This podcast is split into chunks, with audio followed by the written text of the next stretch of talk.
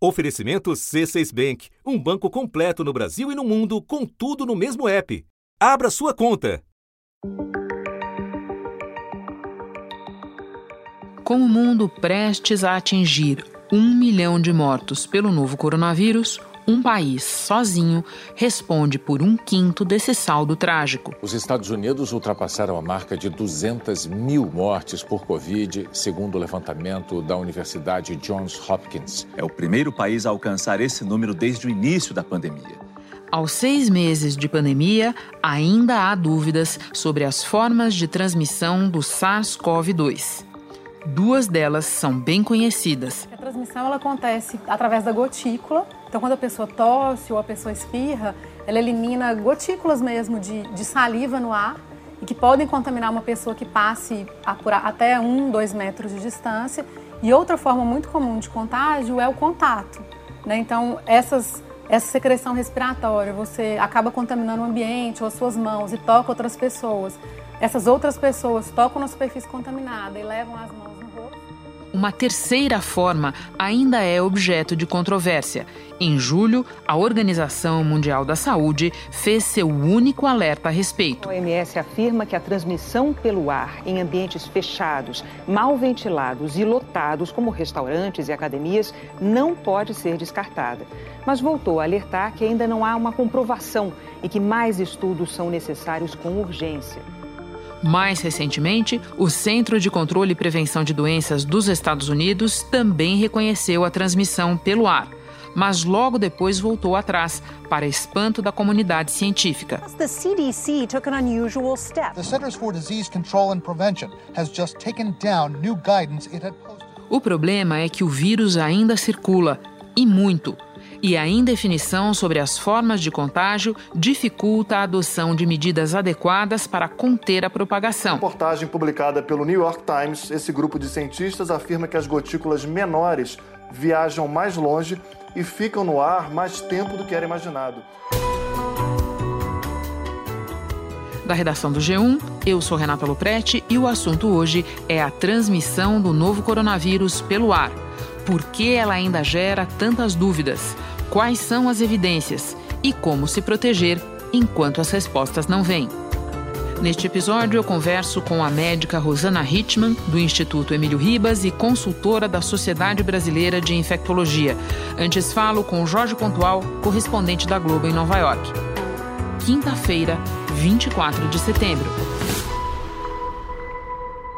Pontual, o que dizia a orientação sobre transmissão do coronavírus pelo ar que foi rapidamente apagada do site do CDC? Renata, na sexta-feira apareceu meio na moita essa nova orientação dizendo que uma das formas de transmissão do vírus era pelo ar, através de partículas muito pequenas, microscópicas, aerossol é o nome, e que isso é, levaria à necessidade de ventilar ambientes fechados, é, filtrar o ar em ambientes fechados. E tinha uma frase que dizia que essa seria talvez a principal forma de transmissão. Só no domingo é que a imprensa descobriu que tinha aparecido isso no site do CDC e causou maior surpresa, porque nunca o CDC tinha falado desse tipo de transmissão. Então, é, é, muitos cientistas saudaram isso como uma ótima novidade, porque desde julho a Organização Mundial de Saúde aceitou que realmente existe essa forma de transmissão pelo ar. Muitos cientistas tinham pressionado a Organização Mundial de Saúde para isso. São 239 cientistas de 32 países. Eles reforçam a possibilidade de transmissão da Covid-19 pelo ar e cobram da OMS mudanças de protocolo. E finalmente o CDC estava aceitando. Só que no dia seguinte, na segunda-feira, o CDC voltou atrás, retirou esse texto e disse que era um erro. Confusion tonight from America's top agency in charge of containing the spread of coronavirus. Que era só um rascunho, que não tinha, não, não tinha sido submetido à aprovação e que tinha entrado no ar por descuido uma coisa muito estranha. Foi essa a justificativa apresentada pelo órgão, é isso? É, eles disseram que estava errado porque é, não havia sido submetido a uma revisão científica e que o CDC estava no processo de é, ter recomendações a respeito da transmissão pelo ar, mas que ainda não tinha concluído. E até agora não concluiu, então estamos aguardando que saia essa nova recomendação do CDC sobre a transmissão pelo ar, que ainda não saiu. Pontual, todo esse caso gerou é, muita curiosidade, muita desconfiança, porque você sabe melhor do que eu, o CDC e o governo Trump têm um histórico de desentendimentos, de ruídos no enfrentamento da pandemia. Você pode nos lembrar momentos de suspeita de interferência do governo, de politização nas orientações? Sim, houve muitos. É, talvez o mais grave tenha sido em 24 de agosto quando o CDC publicou uma nova orientação sobre testagem, dizendo que pessoas sem sintomas não precisavam ser testadas, mesmo que tivessem contato com alguém comprovadamente com Covid-19. O que foi rechaçado imediatamente pela comunidade científica como um absurdo, porque é, pessoas sem sintomas podem transmitir, podem estar com o vírus e transmitir, e, portanto, é, era necessário fazer a testagem até de pessoas sem sintomas. É, isso criou uma, uma grita contra o CDC e o jornal New York Times apurou que é, houve uma pressão política, que o Departamento de Saúde é que, é que escreveu esse texto sobre testagem e publicou no site do CDC sem passar pelos cientistas do CDC. Uma coisa sem precedentes, gravíssima. Assim que saiu essa matéria do New York Times, o CDC voltou atrás e retirou esse texto. O responsável, que é o. Era né, o porta-voz do Departamento de Saúde, Michael Caputo, é, pediu licença de dois meses é, saiu por motivos médicos, motivos de saúde. Esse mesmo Michael Caputo, nessa mesma semana, semana passada, ele fez um live na Facebook dizendo que os cientistas do CDC estavam fazendo uma conspiração contra o governo Trump, que estavam é, botando a população contra o governo Trump para eleger Joe Biden. These people cannot cannot allow America to get better, nor can they allow America to hear good news. It must be all bad news from now until the election. Para que só depois da eleição de Joe Biden é que é, a pandemia fosse resolvida e que isso era uma conspiração. Uma, uma maluquice, mas enfim. Ele disse isso. Na semana passada também, o presidente Trump, num comício, ele disse que o, o, o depoimento que o, o, Robert Redfield, o diretor do CDC, tinha dado no Congresso, dizendo que só para o meio do ano que vem é que haveria vacinação em massa, mesmo que a vacina seja aprovada esse ano, que é uma coisa que a maioria dos cientistas concorda, ele disse isso no Congresso. O presidente disse que estava errado. O presidente foi super duro com o Robert Redfield, que ficou calado, não falou mais no assunto mais uma óbvia intervenção. Então, o resultado final, Renata, é que o, o Trump está conseguindo botar em dúvida a credibilidade das autoridades de saúde. O CDC tinha uma reputação ilibada, respeitado mundialmente como sendo assim o, o gold standard, o padrão da, da comunidade científica e agora, infelizmente, perdeu a credibilidade. Pontual, e para terminar, eu volto ao episódio mais recente, o da retirada da orientação é, sobre transmissão pelo ar. Do outro lado do Atlântico, na sede da OMS, qual foi a reação a esse movimento nos Estados Unidos? A reação foi imediata. O Mike Ryan, que é quem normalmente fala sobre esse assunto na OMS, lá em Genebra. Uh, we've seen uh, the, the postings on the CDC website and we're actually in, in touch with CDC to, to better understand uh, the, the changes that have been made. Ele disse que foi surpresa porque eh, não havia nenhuma novidade em estudos científicos sobre a, a, a transmissão pelo ar e que, portanto, não havia um motivo para que o CDC tivesse mudado as suas recomendações na sexta-feira. Isso foi antes do CDC voltar atrás e retirar. Então, o Mike Ryan falou que ia consultar o CDC para ver o que, que tinha acontecido, por que, que o CDC estava dizendo, inclusive a frase, obviamente errada, de que seria a principal forma de transmissão.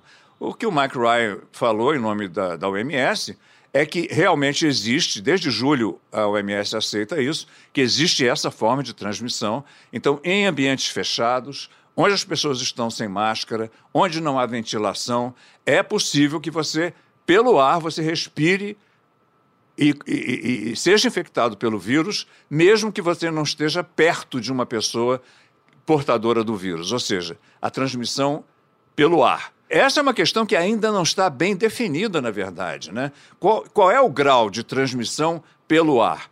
Então, isso tudo mostra que os cientistas ainda estão em dúvida a respeito, Renata. Pontual, eu agora vou conversar com a infectologista Rosana Hitman, mas antes me despeço de você. Muito obrigada por todas as informações. Te encontro no Jornal da Globo. Te vejo no JG. Obrigado, Renata. Até lá. Rosana, eu começo te pedindo uma diferenciação que vai orientar toda a nossa conversa aqui o que é transmissão por gotículas e o que é transmissão pelo ar? Basicamente, a gente usa há muito tempo para muitas doenças infecciosas é, é essas duas nomenclaturas. Então, gotícula significa partículas com tamanho maior do que 5 micras, isso por definição. E aerossol é, é uma, também uma partícula, só que menor, ou seja, menor que 5 micras. Então vamos entender, toda vez que eu falo, que eu canto, que eu espirro, sai da minha boca gotículas, que são partículas maiores. A hora que elas vão ressecando, porque elas estão voando pelo ar, vamos dizer assim, ela vai perdendo aquele líquido, ela vai ficando mais seca e com isso ela fica mais leve e ela consegue ficar em suspensão no ar. As gotículas, elas não conseguem ficar flutuando no ar, elas são mais pesadas, então elas caem, elas andam, sei lá, nem um metro e elas já caem, né, na superfície mesmo.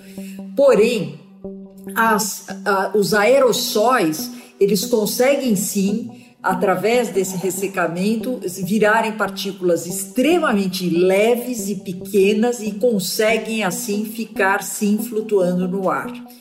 Qual a importância disso, Renata? A importância em termos de prevenção. Então, se eu sei que uma, uma doença ou um microorganismo é transmitido através de gotículas, eu sei que se eu ficar num distanciamento dessa pessoa maior do que um metro, né? Mesmo que eu não esteja, por exemplo, com uma máscara ou com uma proteção, é até capaz de eu não me infectar, porque a gotícula é mais pesada. Em compensação, quando eu entendo que o microorganismo, sim, ele pode ficar em suspensão no ar, muda tudo. Muda tudo em termos de prevenção, em termos de eu saber é, é, que eu realmente necessito, além do distanciamento social, eu necessito usar uma máscara, eu necessito ventilar o ambiente. Então, assim, só para a gente resumir, toda, todo aerossol um dia foi uma gotícula na vida tá certo? Então a gente sempre começa com uma gotícula toda vez que a gente fala, tosse, canta, e aquela partícula pode ou não ir numa distância maior e virar um aerossol. Ficou claro? Ficou bem claro. Tenho só uma pergunta de acréscimo. Tem alguma diferença de distância entre quanto viaja, entre aspas, a gotícula e quanto viaja o aerossol? Sim, a gotícula, por ela ser mais pesada, ela tende a viajar distâncias mais curtas, né? Exatamente porque com o peso dessa partícula, ela acaba caindo pela gravidade, ela acaba caindo no chão. Então, essa distância costuma-se pensar aí em termos de um metro, um metro e pouco.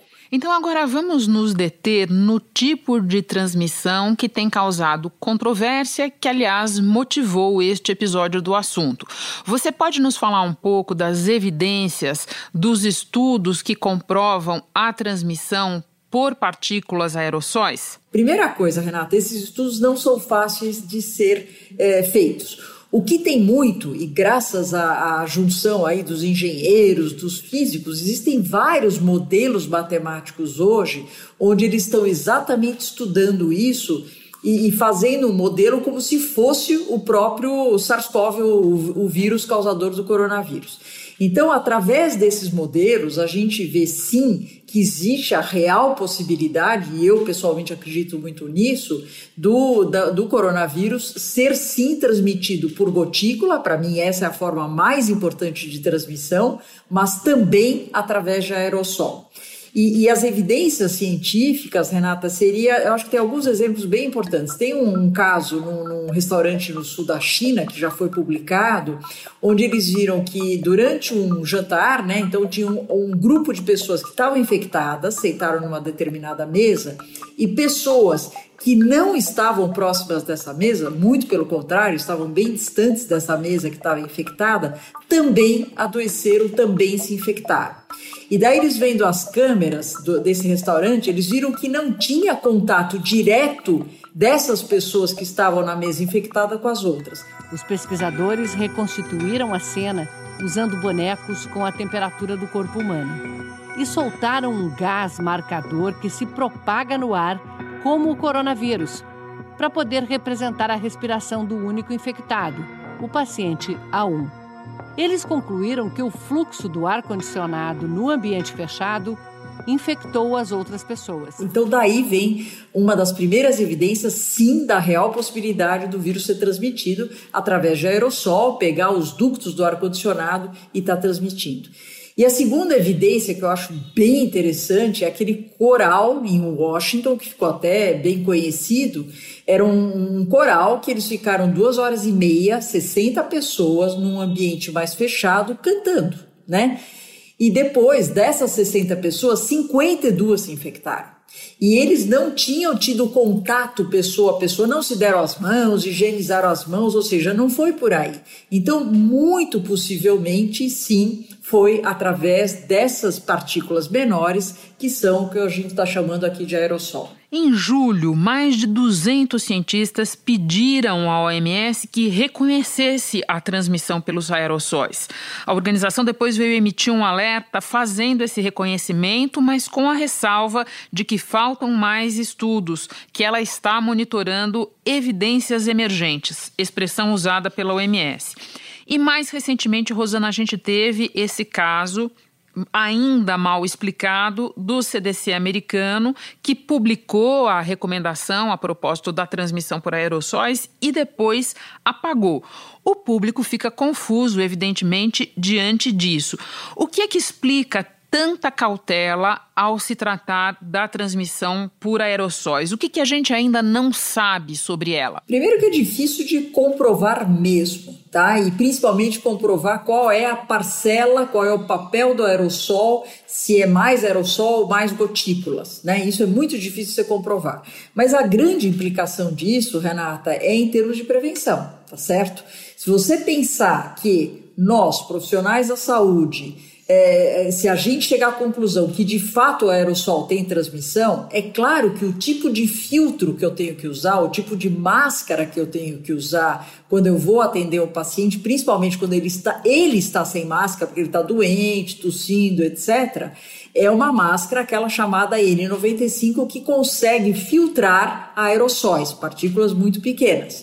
As máscaras cirúrgicas que você vê nos hospitais, cirurgiões usando, etc., essas máscaras elas não filtram tão bem os aerossóis. Elas são boas para gotícula, mas não tão boas para aerossol. Então isso tem um impacto, inclusive em termos de prevenção, principalmente para quem está nos ambientes hospitalares, quando você tem pessoas sem uso de máscara. Segundo especialistas, as evidências citadas nos estudos pedem uma mudança no protocolo de prevenção. Máscaras seriam necessárias em ambientes fechados, mesmo quando o distanciamento social é respeitado. E os cientistas sugerem também o uso de luzes ultravioleta e novos sistemas de ventilação e filtragem do ar podem ser necessários para matar essas gotículas que ficam flutuando em locais fechados. Agora, Renato, o que eu acho mais importante na nossa conversa, independente do tamanho da partícula, independente se é aerossol ou gotícula, a prevenção é a mesma. Então, independente disso, toda vez que alguém estiver usando uma máscara de pano, de tecido caseira, já é uma tremenda de uma barreira no sentido de você evitar que aquele espirro, aquela tosse faça com que essas partículas consigam voar a distâncias longas. Aquilo é uma, uma barreira extremamente eficiente. Então, eu acho que o mais importante é a gente ver que mesmo que o CDC reconheça a transmissão através de aerossol, que eu pessoalmente acredito, eu, eu estou convencida de que isso realmente existe, a gente só não sabe a parcela da importância disso. Então, mesmo que o CDC fale isso, do ponto de vista prático, você vai me dizer, mas daí, o que muda no meu dia a dia? Nada. Você vai continuar com as mesmas recomendações que a gente sempre fez de usar a máscara caseira, de ventilar o ambiente, de manter o distanciamento entre as pessoas, ou seja, isto não muda. E eu estou pensando aqui, enquanto você explica, Rosana, quando a gente lembra que nos Estados Unidos, diferentemente do que acontece na Europa, o uso da máscara foi bastante politizado, muito pela ação contrária do presidente Donald Trump, dá para entender é, o cuidado, a corda bamba na hora de falar de transmissão por aerossóis. Nos Estados Unidos, o presidente Donald Trump evitou o quanto pôde o uso da máscara, mas agora decidiu mudar de ideia. Donald Trump escreveu que muitas pessoas dizem que é patriótico usar máscara quando não se pode manter o distanciamento social. A imprensa americana afirma que a manifestação do presidente coincide com a queda dele nas pesquisas de intenção de voto. Agora, Rosana, para terminar, você já nos disse o que é preciso fazer independentemente de qualquer novidade sobre formas de transmissão. Eu agora te peço a orientação contrária, com base no que a gente já sabe a respeito de transmissão pelo ar, transmissão por aerossóis, o que, que é preciso evitar sempre? A forma de transmissão mais eficaz desse vírus, eu não tenho dúvida que é através de, dessas gotículas que nós estamos falando, muito mais do que o ambiente. Então, qualquer aglomeração que você tiver, em especial quando você não consegue manter esse distanciamento social, ou eventualmente se você não consegue usar uma máscara por algum motivo, por exemplo, é um coral, é, uma, é um cantor, é um teatro, qualquer situação, situação dentro do hospital que eu preciso examinar o paciente, qualquer situação onde eu não consiga manter uma máscara, é fundamental que a gente tenha que se paramentar da melhor maneira possível. Então, o que, que nós temos que evitar a qualquer custo, na minha opinião? Ambientes fechados principalmente ambientes pequenos. Ambientes mal arejados tem que ser evitado e aglomeração de pessoas. Então, esses três itens, para mim, são os mais importantes para a gente entender. Eu não quero fazer disso de jeito nenhum um pânico, muito pelo contrário, acho que a gente já aprendeu muito com esse vírus e eu estou convencida de que se a gente fizer esse básico, e esse básico é exatamente isso que eu estou te falando, a gente consegue sim uma redução muito importante da, da, do risco de transmissão desse vírus. Rosana, muito obrigada. Toda vez que você vem ao assunto, é oportunidade para muito esclarecimento. Bom trabalho aí. Muito obrigada, prazer falar com vocês. Antes de terminar, vamos lembrar que para a máscara funcionar é preciso que ela cubra tanto o nariz quanto a boca. Se você precisar espirrar ou tossir, não tire a máscara de jeito nenhum e ainda procure colocar o cotovelo na frente.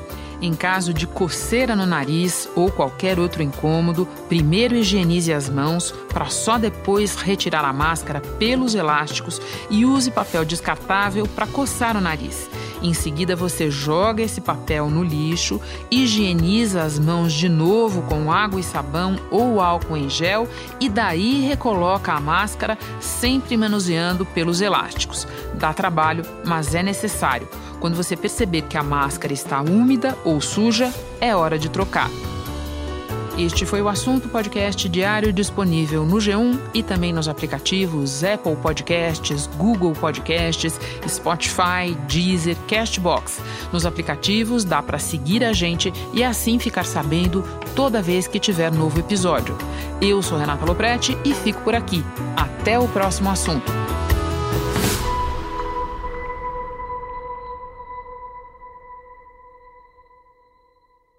Você no topo da experiência financeira que um banco pode oferecer. Escolha um banco completo no Brasil e em qualquer lugar do mundo. Abra sua conta no C6 Bank.